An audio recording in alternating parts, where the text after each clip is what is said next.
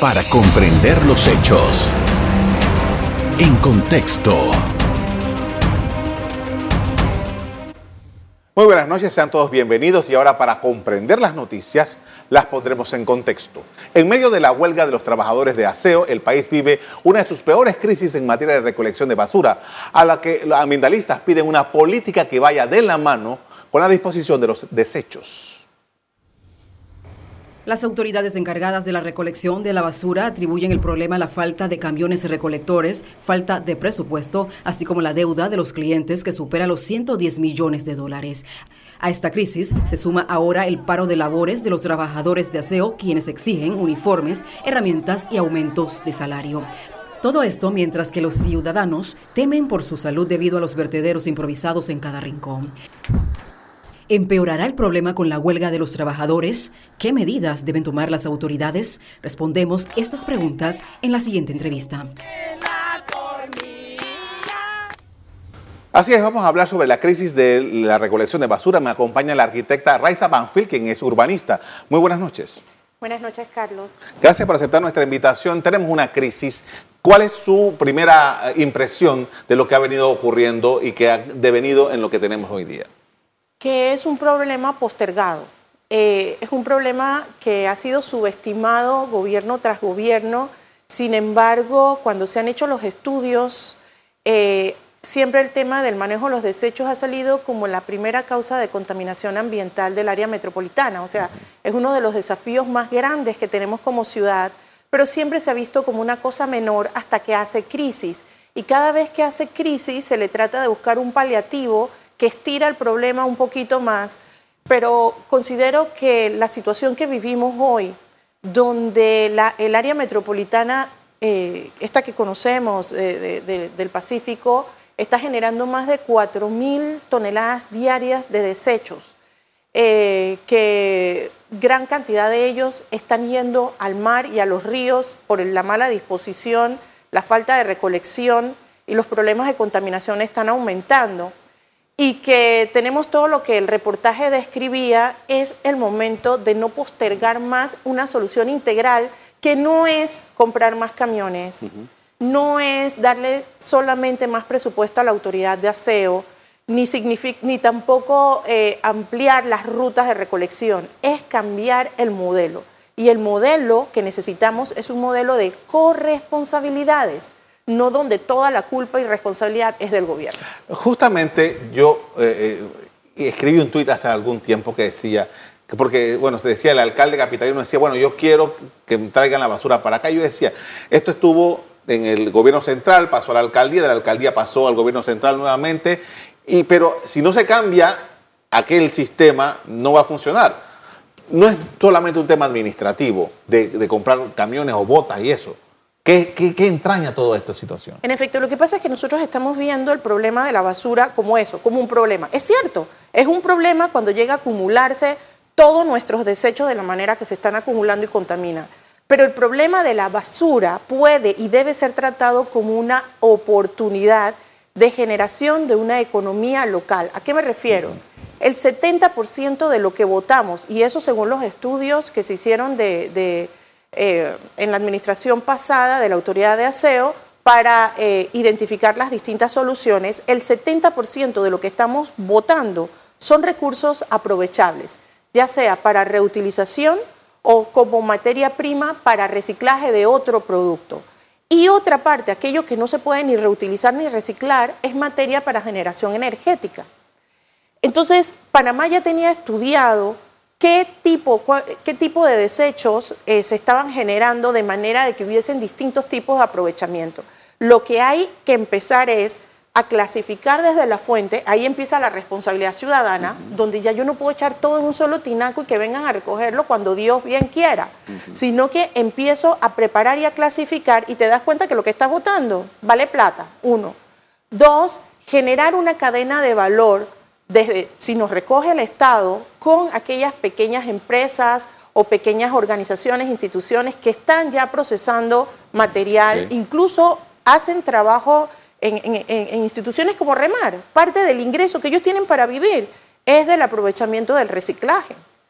Y lo tercero es, ojalá y lleguemos a, todo este volumen que estamos votando puede ser volumen de aprovechamiento y por tanto justifica una industria de procesamiento que las plantas deben estar aquí y no tenemos que seguir exportando a Costa Rica y a Guatemala para luego recomprar. Y eso genera mano de obra aquí en Panamá. Pero ¿por qué estamos postergando esta solución? Porque eso genera que la inversión que se hace en, en manejo de desechos se disperse desde el más pequeño recolector a la pequeña empresa que procesa, a la industria que genera otro producto. Pero ahorita mismo toda esa plata va a un solo bolsón, que es para comprar camiones, para mantener un sistema obsoleto, que simplemente sigues echando la plata a un hoyo negro y no ves el resultado en un mejor manejo, ni más eficiente, ni, de mayor salud, salubridad para los empleados. Ahora, esto implica, además, deduciendo todo, que es un cambio totalmente de la cultura, incluyéndonos a nosotros mismos. O sea, a mí lo que me interesa es que me recojas mi basura y ya no sé nada más. De aquí para adelante, ese allá que, venga atrás carré. Es como si la basura no fuera tuya después que sale de tu casa y la basura sigue siendo tuya. Incluso si nosotros nos ponemos a pensar, Carlos, que en el mejor de las en las mejores de las circunstancias, yo soy una ciudadana correcta y dispongo mi basura como corresponde. Al final, si esa basura llega a Cerro Patacón, tenemos un problema ahí, porque Cerro Patacón no es un relleno sanitario en, buena lid, es un vertedero a cielo abierto, donde la basura está acumulada, donde se están generando gases tóxicos eh, hacia la atmósfera y lixiviados hacia el subsuelo, o sea que está contaminando agua subterránea que alimenta las fuentes hídricas que luego de las cuales nos abastecemos. O sea que en Cerro Patacón tenemos un problema que simplemente pretenden expandir y seguir consumiendo suelo para ampliar el vertedero y eso no es una solución tampoco. Es un paliativo para no ver el problema cerca de nuestras casas. Entonces, el, el tema de cambiar el modelo pasa por un proceso, desde educación a los ciudadanos, a los funcionarios, a los recolectores, a quienes manejan, a las empresas que colaboran en la cadena y al mismo gobierno que tiene que establecer una política.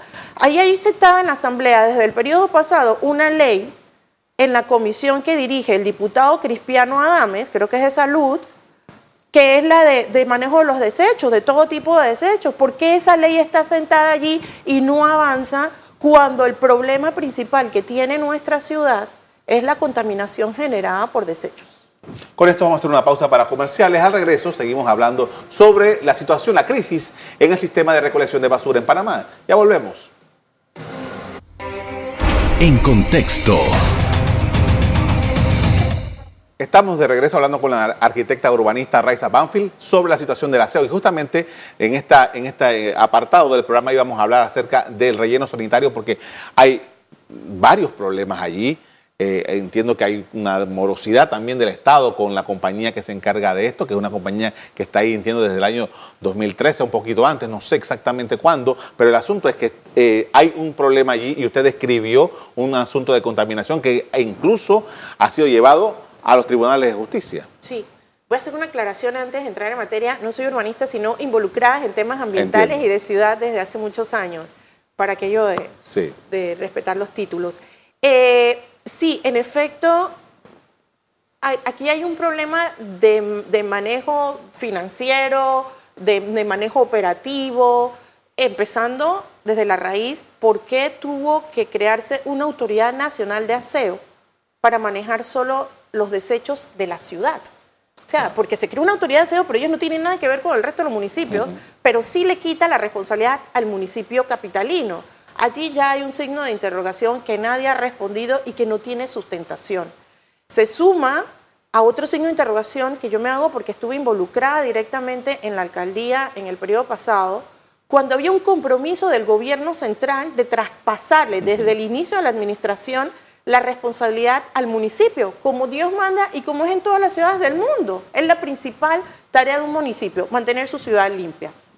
Entonces, la alcaldía venía preparándose para este traspaso que implicaba, como, como le decía, eh, entrelazar el conocimiento con los funcionarios, un traspaso administrativo y financiero, como fue en su momento al revés.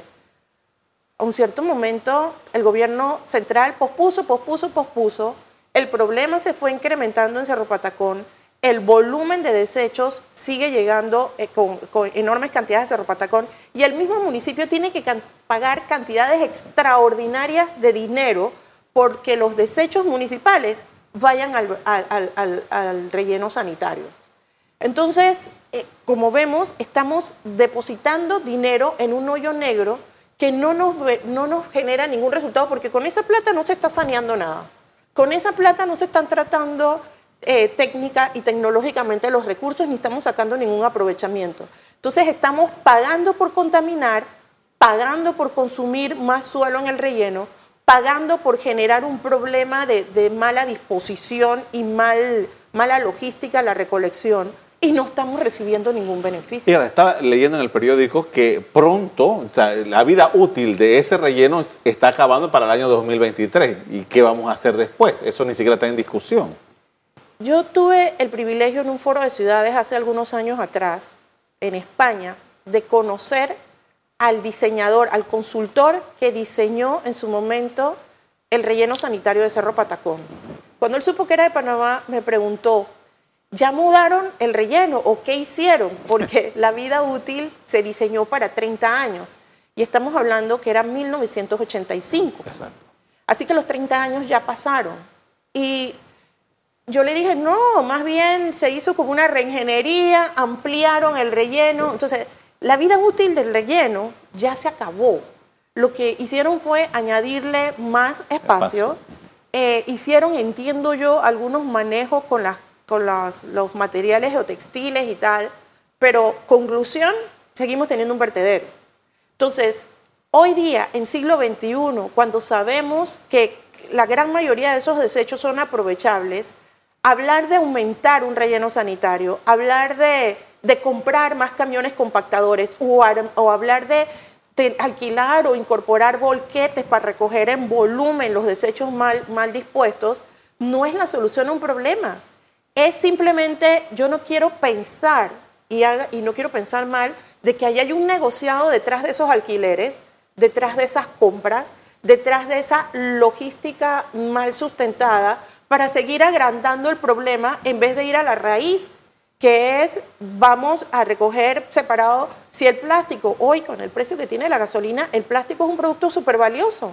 Las latas ya lo sabemos, el aluminio, el cable, el papel, eh, el cartón. Nosotros tenemos, y, conozco de primera mano, pequeñas empresas y la mayoría eh, lideradas por jóvenes que particularmente en esta época de pandemia iniciaron emprendimientos de reciclaje y tienen empleados, o sea, alimentan a familias en función del aprovechamiento de los residuos, sin ningún incentivo, sin ninguna norma, sin ninguna obligación a las empresas o comunidades para que reciclen. Hay gente, comunidades, empresas reciclando y esas pequeñas empresas están viviendo de ese reciclaje y que al mismo tiempo le está haciendo un bien al medio ambiente porque no están llegando esos desechos a un vertedero ¿Por qué entonces el gobierno, la autoridad de aseo, el Ministerio de Salud, el Ministerio de Ambiente no está sentado con esas empresas a ver cómo funciona el sistema? Nos dicen ellos, con un empresario hablaba, yo solo logro reciclar el 2% del plástico que se produce en Panamá y no me doy abasto y me va bien en mi negocio. ¿Sabes cuánto plástico se produce en Panamá? Y lo vemos en las playas, no solo en las limpiezas, sino cuando no hay limpieza. Entonces, si un material que está generando tanto problema, hoy día hay alternativas de manejo y solución, ¿por qué el gobierno no está liderando esas iniciativas y coordinando con quienes ya están trabajando en la materia? Estamos hablando de una situación que eh, tiene, ha tenido momentos en el que ha funcionado, aparentemente ha funcionado, y ha habido momentos de crisis y vuelve y se estabiliza, porque al final lo que nosotros vemos es que si pasa un camión se lleva mi basura y la de mi vecino y tal. Eh, esto, todos estos elementos que hemos estado hablando no son, como usted acaba de decir, tema de discusión para los gobiernos. ¿Qué necesitamos para que lo sea? Eh, bueno, lo que necesitamos ya lo tenemos, que es una crisis. Estamos al borde de una crisis de salud pública. Hay que ver si esas situaciones de diarrea que están se ha incrementado ahorita o de otras enfermedades que se están dando en zonas con altos niveles de contaminación están relacionados a, estos temas eh, de la basura. Ya hemos visto las imágenes en San Francisco de ratas que parecen ñeques. Y si eso no es un problema de salud pública, entonces yo no sé qué es. Eh, ¿Qué necesitamos? Tenemos todos los elementos. Eh, en Panamá, en 2015, el municipio hizo una encuesta a nivel metropolitano de cuántas personas, de que si las personas estarían dispuestas a reciclar. El 85% de los encuestados dijeron que sí, pero que querían que alguien liderara el proceso, necesitaban alguien que liderara y, estar seguros de que, el proceso funcionaba, porque una de las cosas que la gente se eh, desinfla a la hora de, reciclar es ver que se para, que te esfuerza y que todo va para el mismo hueco. La buena noticia hoy es que hay puntos de acopio, que cuando se inició el programa de eh, Yo Reciclo, y reciclando, bueno, que hoy se llama Reciclando por mi Futuro, eh, en la ciudad hay puntos limpios, hay puntos donde la gente puede eh, llevar sus, sus, eh, desechos, hay ONGs que están recolectando, que hacen campañas, hay mucha gente haciendo cosas. Que no tenemos? Una articulación de iniciativas. No tenemos los incentivos para que eso sea más fácil. No tenemos las normas que obligue a las empresas y a los grandes productores de, de, de enseres que contaminan a que estén obligados a recolectar. ¿Qué nos falta? La voluntad política de organizar todos esos elementos.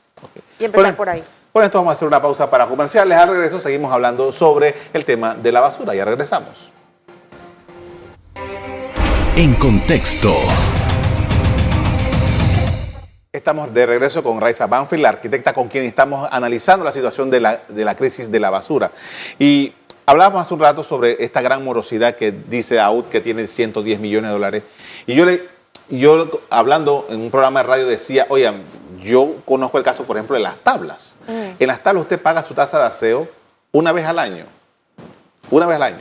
Usted arranca enero y usted ya tiene que haber pagado. Usted le dan una etiqueta, usted la pone en la puerta de su casa.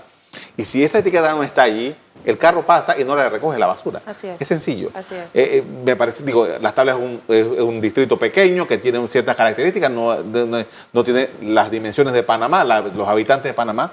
Pero el problema de la morosidad está resuelto en las tablas. Totalmente. O sea, ¿por qué nosotros no, podemos articular algo como eso en un distrito como el de Panamá? Y, y, sería viable de muchas formas. Eh, el problema de la morosidad empieza con con que nuestro recibo viene con el agua. Sí. Si tú te atrasas un mes, que a cualquiera le puede pasar, y vas a pagar en banca en línea tu tasa de aseo, esa plata se va para el agua. O sea, no hay una forma de decir en esa factura esto es para Lidán y esto es para aseo. Eso ya es un problema que te va generando una morosidad innecesaria porque la gente está dispuesta a pagar. Y lo otro, que no hay facilidad para pagar entonces de forma más inmediata directamente mi tasa de aseo. Ya ahí tienes otro problema.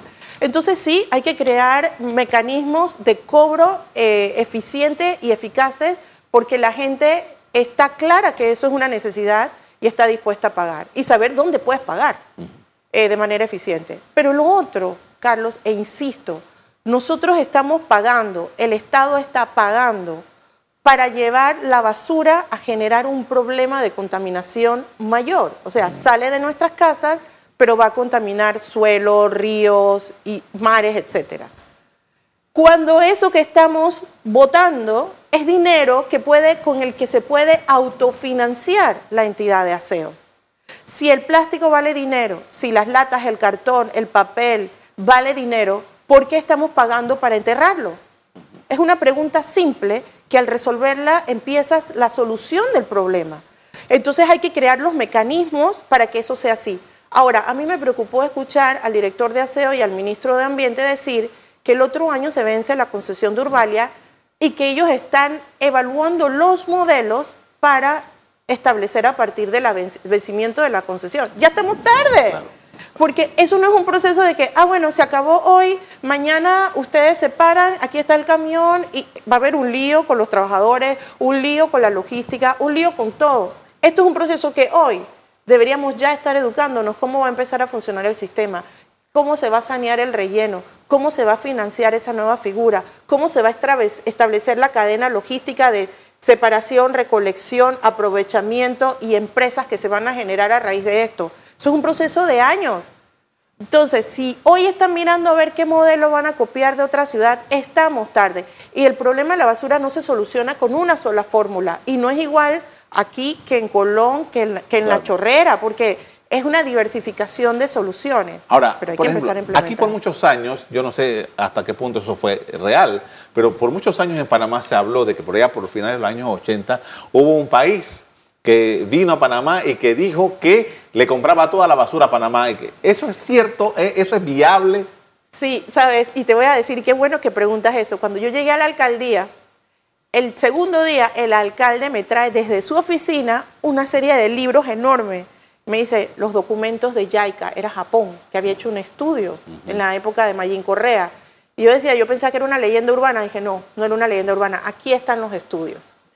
Justamente esos estudios habían que actualizarlo, eran de los finales de los 80, y fue lo que se hizo, porque la autoridad de aseo nos dio en su momento, bueno, está bien, le vamos a pasar la basura, pero primero vamos a saber cómo, cómo están los, los tipos de materiales para saber cuál es el uso, etcétera se actualizaron los estudios de, de JICA y en el 2017 quedaron listos. Y igual no pasó nada. Los primeros meses de gestión en nuestra alcaldía venían todas las semanas empresas de Alemania, de Rusia, de Dinamarca, de lo que tú quisieras, a ofrecernos que sin que el municipio pagara un solo real, ellos solamente querían que le garantizáramos mil toneladas diarias para generar energía y un terreno.